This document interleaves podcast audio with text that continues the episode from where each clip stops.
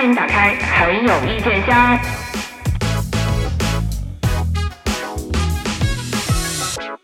前情提要：本期节目需要强大的耐心支持收听。天黑请闭眼，请自行调暗灯光或佩戴墨镜，自己动手置身于月黑风高、色调昏暗的悬疑之境。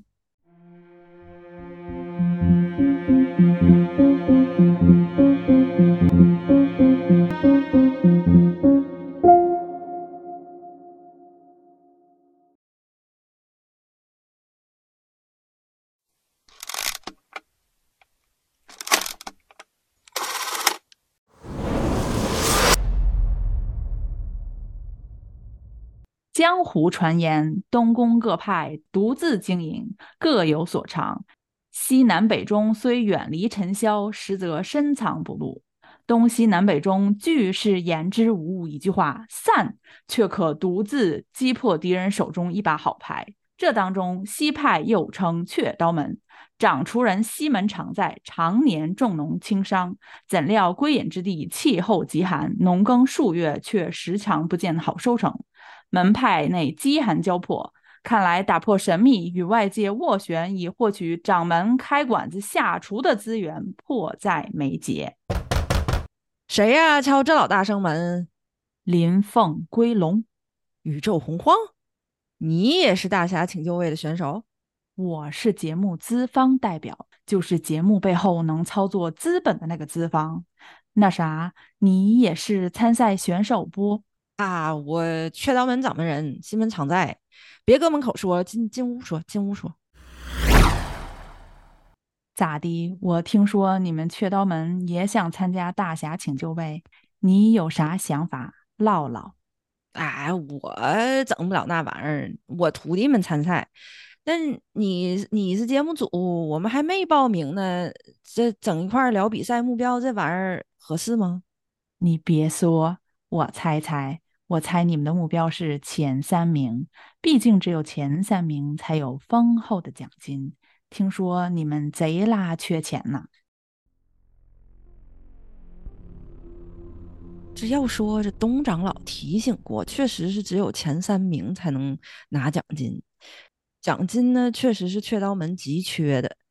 长老说过，要是确保唯一前三名，咱就说。不能出现跟其他参赛者并列的情况，奖金才不能旁落。哎，得嘞，咱们的目标，你一个资方就别整这些关心了吧？啊，那有啥不能的？咱们虽然不全在一边儿，那毕竟也都是一个节目的。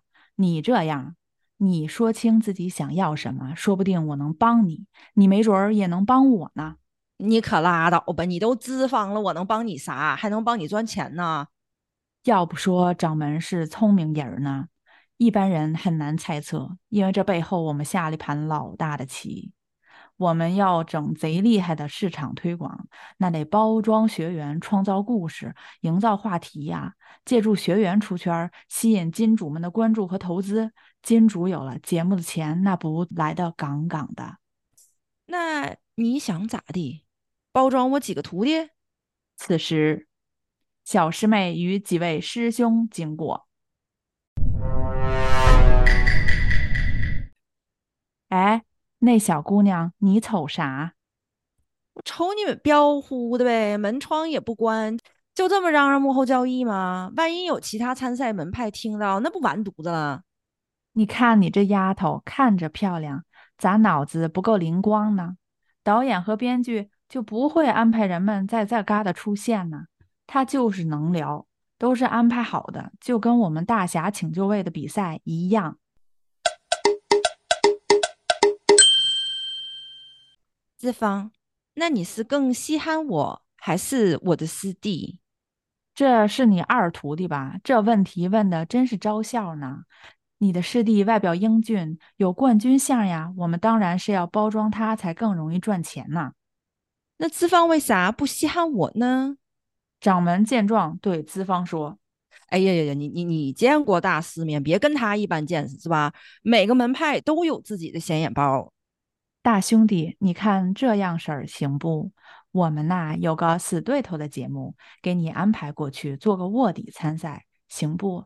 但是对方制片人老鸡贼了，你一定不能透露跟我们的关系，最好是跟我们敌对，这样才不引起怀疑。二师兄一琢磨也有道理，分开自己更能拼出一席之地，就点头答应了。谁知到达节目组第一天，因为过分紧张，自我介绍就嘴瓢了，交代了自己是谁谁谁推荐来的。幸运的是，鸡贼的制片人一改谨慎的行事作风，反而越来越喜欢这位二师兄。最终，二师兄赵德柱夺冠。随着师兄弟们在各大节目大放异彩，雀刀门扭亏为盈后，决定迁址到龙泉山庄，在那里。他们的掌门人师傅西门常在终于实现了厨子梦。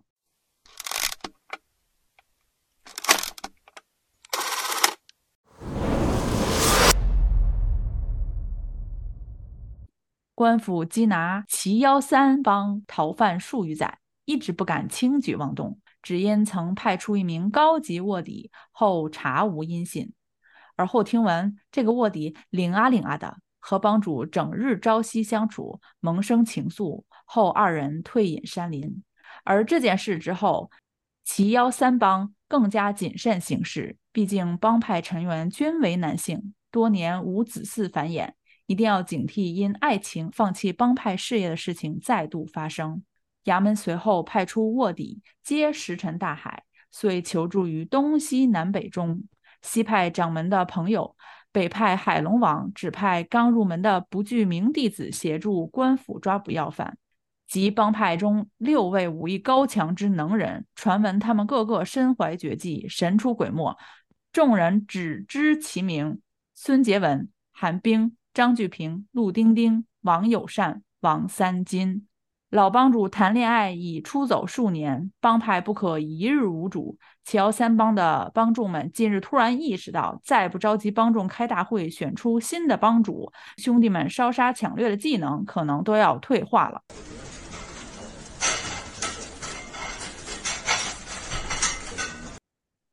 我在后厨刷盘子多日。日盼夜盼，你们聚会选新帮主，果然被我等到。今日帮众成员都在，那我也不刷盘子了，不如就将候选人固定在这六位神秘的高手之中吧。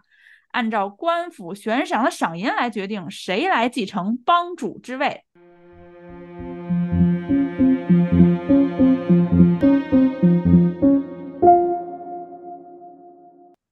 见没有异议，南啸天紧张地环顾满屋子帮众，猜想这六位高人会以何种方式露面。那我可就开始点名了啊！点到名字的举手。孙杰文杀张家村三口，赏银五百两。只见第一排的哥们儿不言一语，举起手指，认领自己就是孙杰文。果然胆量够大。不知道其他几位。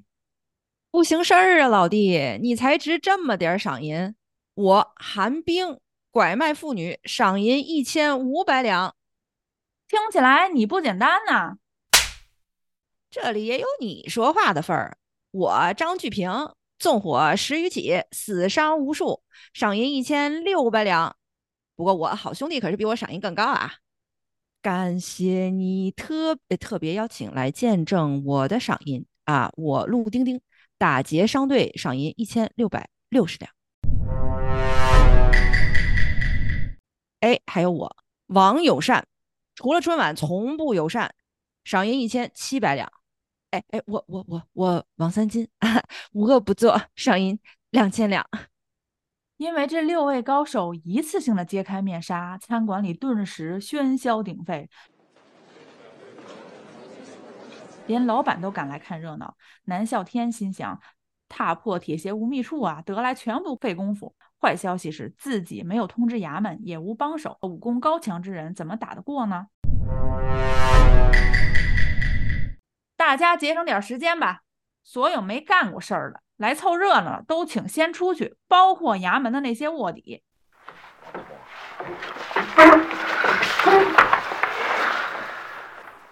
原来这屋子里都是卧底。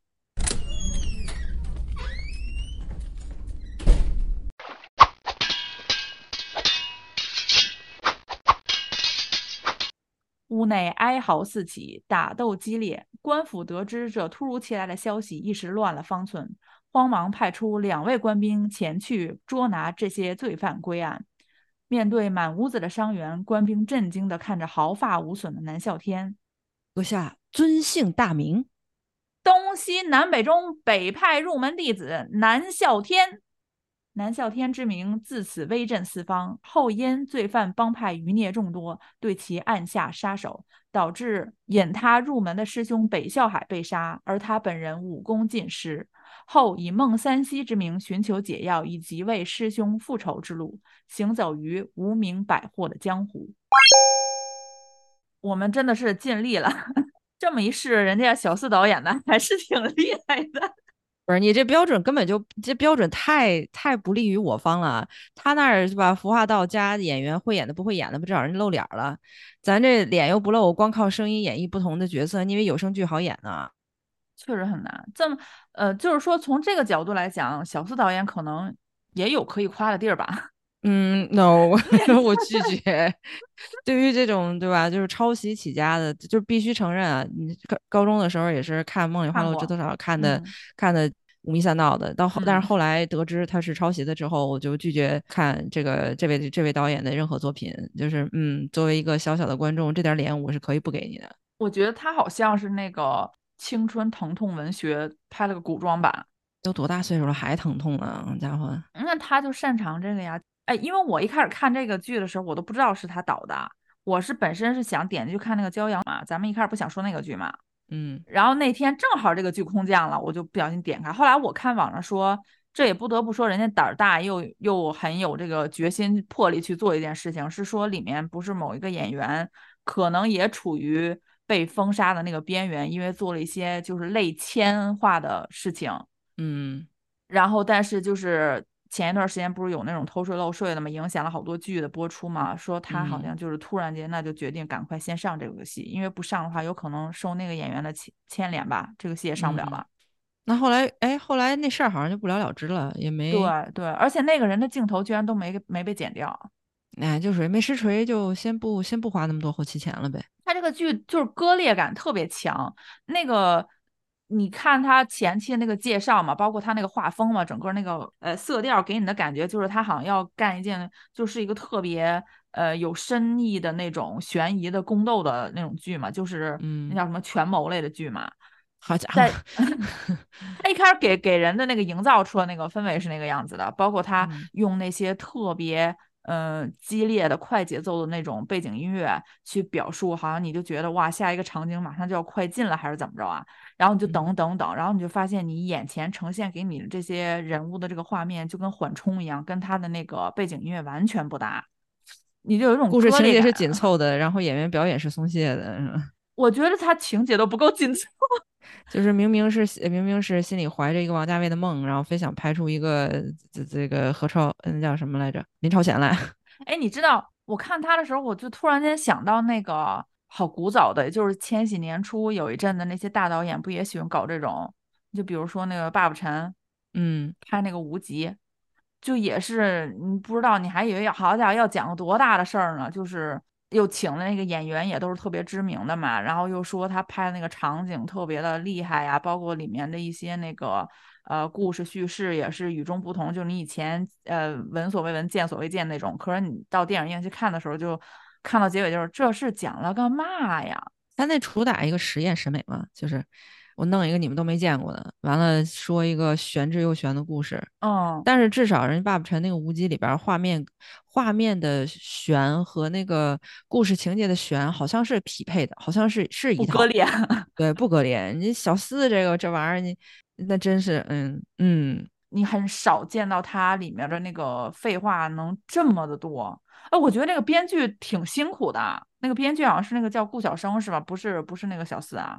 那估计也只不过是传达了人家郭导的这个旨意了吧？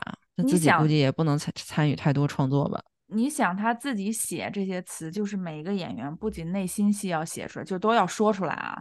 然后包括对某一些你觉得可能是有一点点悬疑的那个情节，这些演员也要用嘴给你讲出来、解释出来。就不管演，不光是演员很辛苦要背词嘛，我在想那个写词的那个编剧也挺辛苦的。一般我们可能会用一些镜头语言来表述，你给观众一些想象的空间嘛。不，都给你讲明白了。嗯，对，最近流行这种导法。就比如说那个他们两个人，就是那个虞书欣演的那个角色，他不是和另外一个人，两个人都是配被派进去的卧底嘛？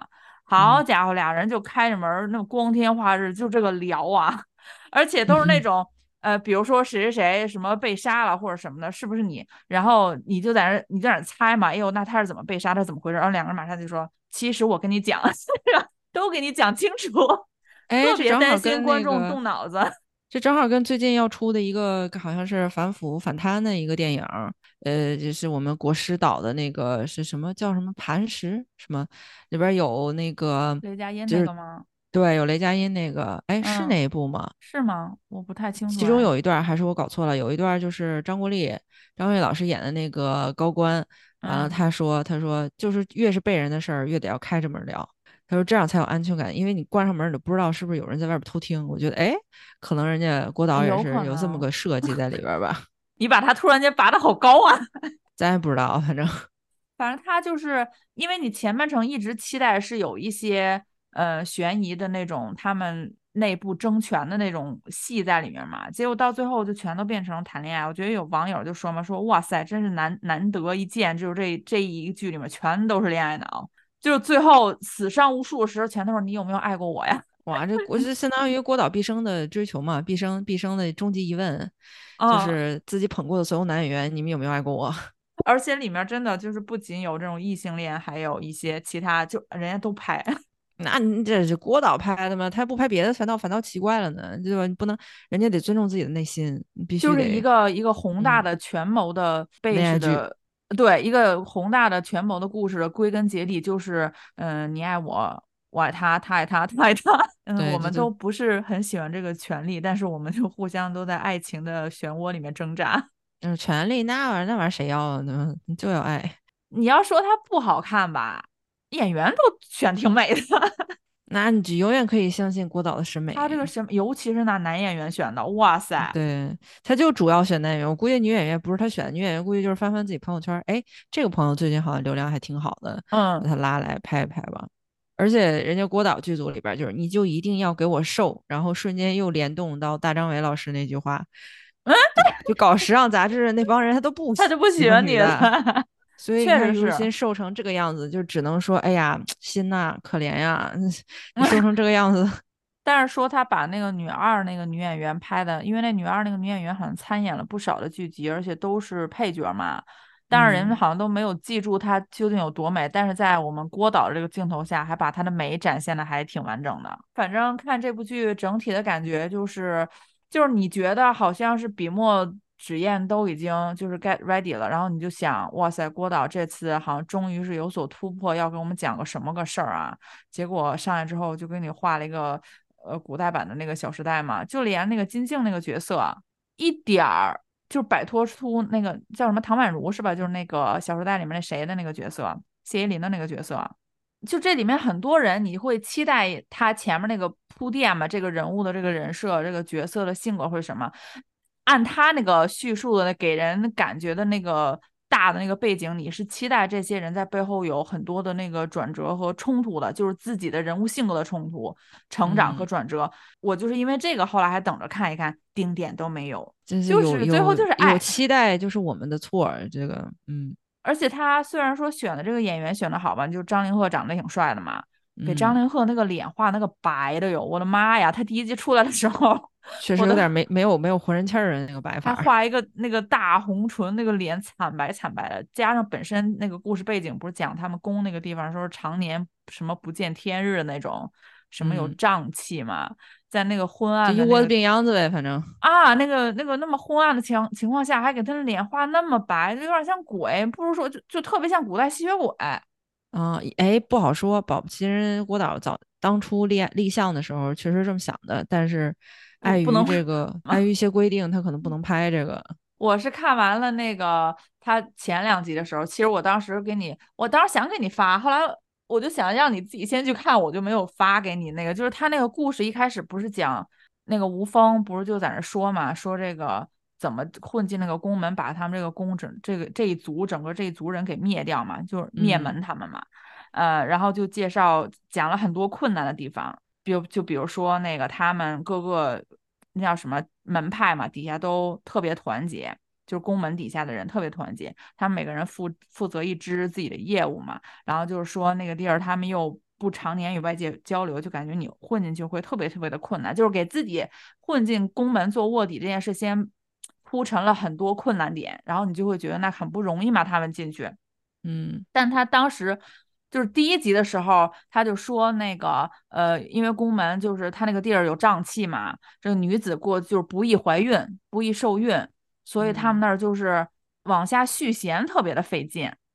然后他说完这个，我当时就，哎，那你们那你们干嘛非要就是派 女的进去做卧底呢？你们再就是有耐心等两天，他自己不就自然演化？对啊，就灭掉了，就是有点猴急，嗯，等不及了。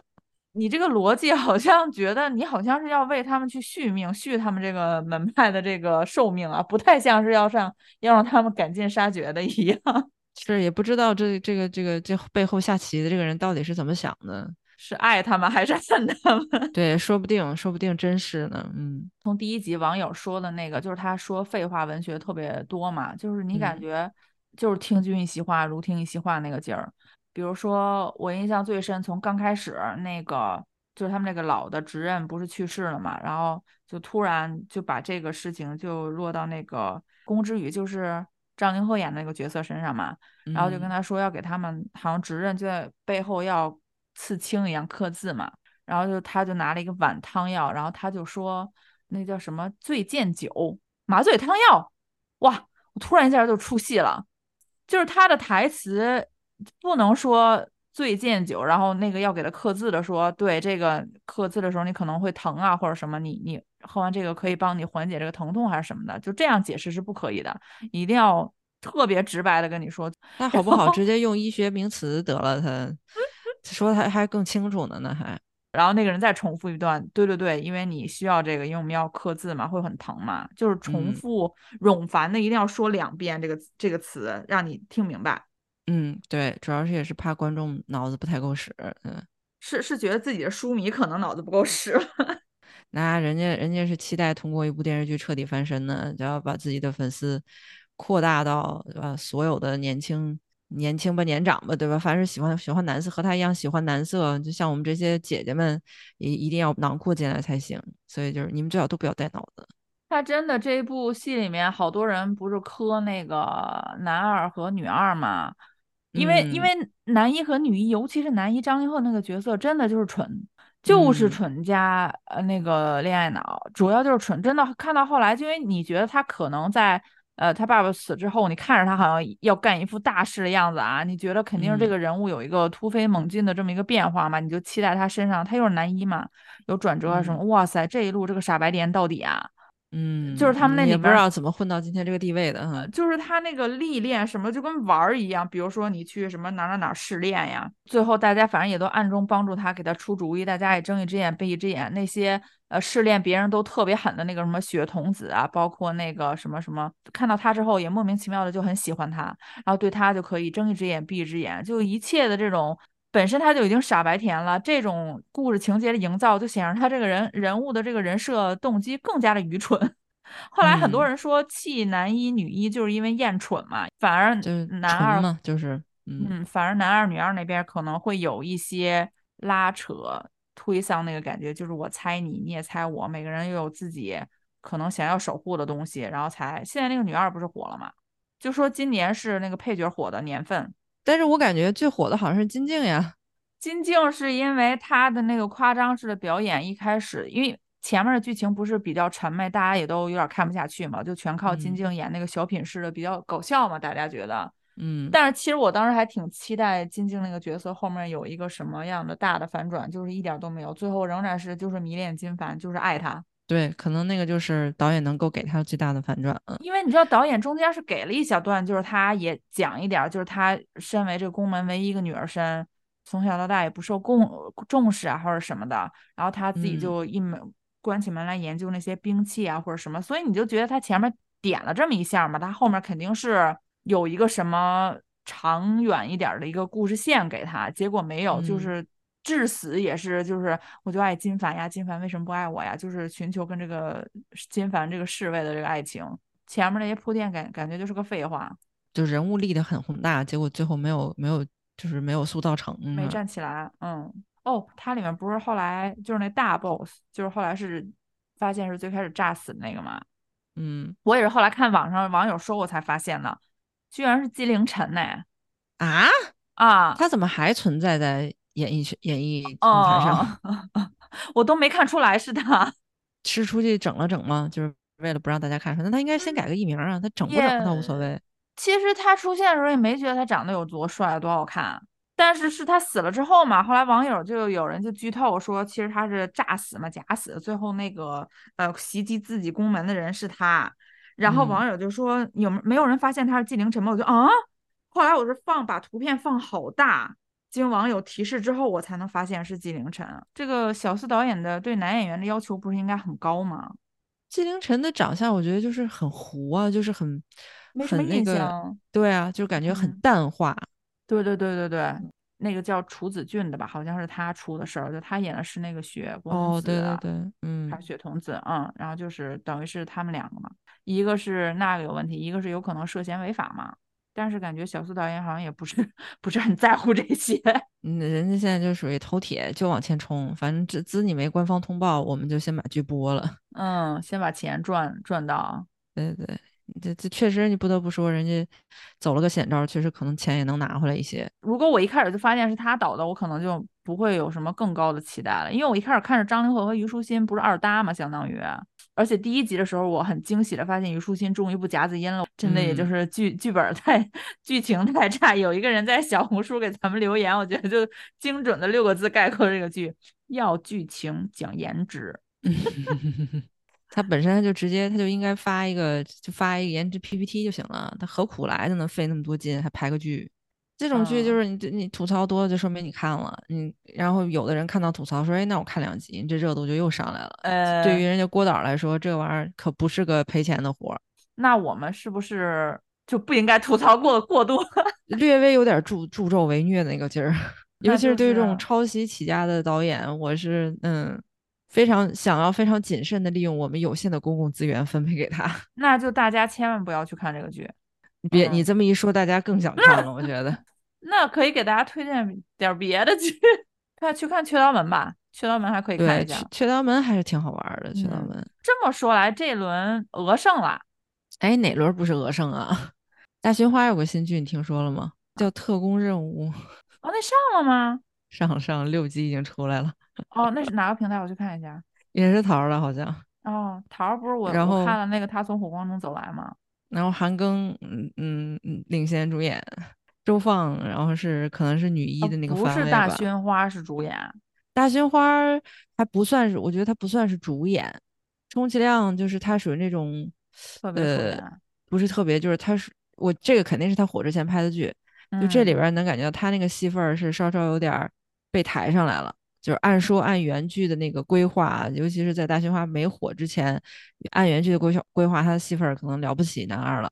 但是这个剧哇，尬的嘞！这个剧，嗯因为它这个它这个内容整个设定就是因为它是国安题材的嘛，就是说嗯有这么一个网络游戏，然后叫特工任务，然后在里边儿你就是一些游戏玩家可以领各种各样的任务。刚开始呢，你在线上玩儿都无无伤大雅，玩着玩着呢，就是因为你进阶了嘛，就是你很牛嘛，就开始有线嗯下任务了，然后这些线下任务就开始有问题了。就会让你去，比如说黑一个专家的电脑啦，或者说去呃运送一些就是不明不明的那个样本或什么东西出境啊什么之类的，然后一嗯些不明真相的这个呃玩家小朋友们就很容易就稀里糊涂的就成了他们的帮凶了。嗯，然后我们的国安部门就在这个破解这个游戏的过程当中呢，就顺便对吧，就打击了他们的一个境外团伙什么这样的一个故事。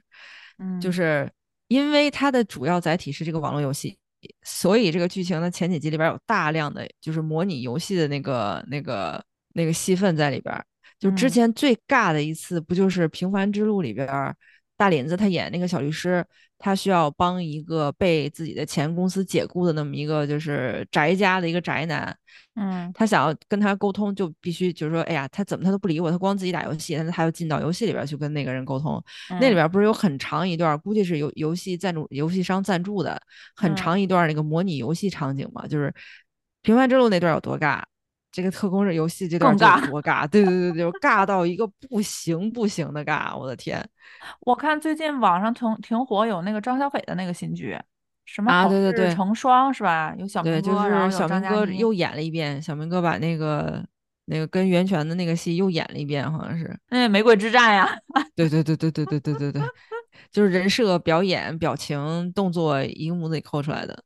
然后那谁李泽峰是吧？他不是也演了一个他又演了一个对许 许幻山什么的，嗯，对 就是唯一有点看头就是张嘉倪呗。对，张嘉倪就演了一个那个谁，那个艾丽可能是 然后还有是吴倩的那个新剧开播了，《九亿人》啊，那个是在俄嘛？那个的画画面就不是那个有点儿很诡异，他那个嗯就感觉是一个讲的是现代职场的那个性骚扰的那种故事嘛。嗯就是我们可能现代剧也可能已经拍了很多这种类似的职场剧，可能都会有一定的影射或者专门讲这种故事的，就就感觉是导演团队好像找不到有什么更新颖的演法，哎，咱们把它变成一个古装的故事，就就是那个感觉。而且吴倩的这个台词，就是你可以理解他当他有一点那种就是卧薪尝胆那种破釜沉舟的那个意思嘛，嗯，可是那个声音也不用台词压到那个程度吧，就有时候我都一度听不清他在讲什么。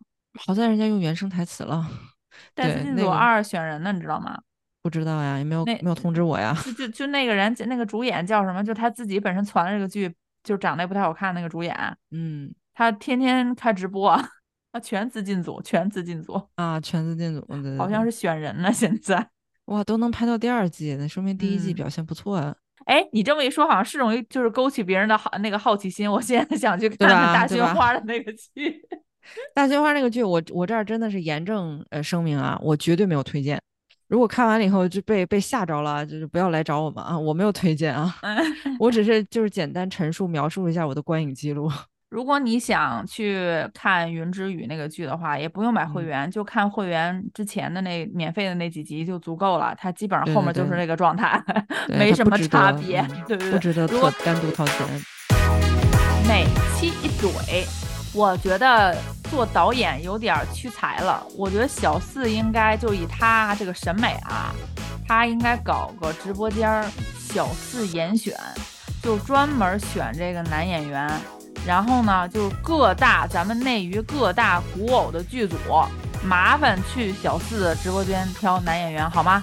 就是他那儿那个库存，他至少这方面的审美配你们那个古偶，我们我们觉得是信得过的。咱们物化改革就从小四的直播间开始。各大资方未必能请得起小四。